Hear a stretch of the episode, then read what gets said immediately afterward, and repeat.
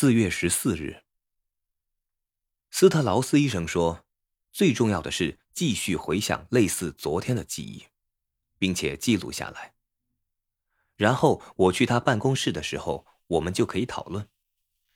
斯特劳斯医生是一位精神病学家兼神经外科医师，我以前并不知道，我以为他只是一位普通的医生。今天下午我去他的办公室时，他说认识有关自己的事情非常重要，这样我才能了解我的问题所在。我说我没有任何问题，然后从他的椅子起身，走向窗户边。查理，你的智慧越高，问题就会越多。你智慧上的成长很快，就会超越你的情感上的成熟。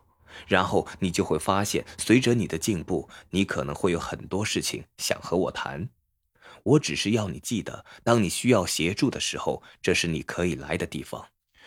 我还是不懂他指的是什么，但他说，即使我不了解我的梦境和回忆，或是为什么会梦到这些，未来有一天，未来有一天，这一切都会串联在一起，而我也会对自己了解的更多。他说：“重要的是发现记忆中那些人所说的话，这都和我的孩童时期有关。我必须回想起发生了什么事。以前我从来不知道有这些事。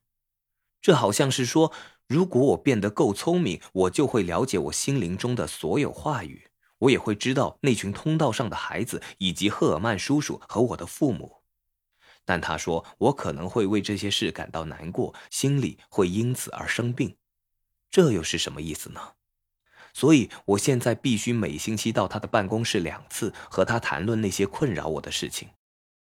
我们只是坐在那里，我说话，斯特劳斯医生听，这就叫做治疗。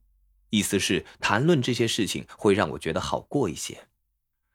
我告诉他有一件困扰我的事和女人有关，就像和那位叫艾伦的女孩跳舞的时候让我兴奋，所以我们就谈这件事。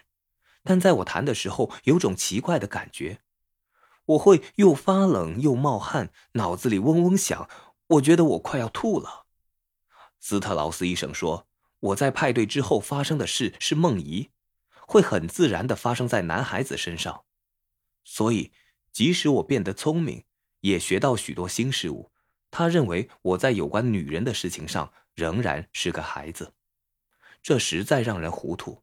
但我终究会把生活中的一切弄清楚。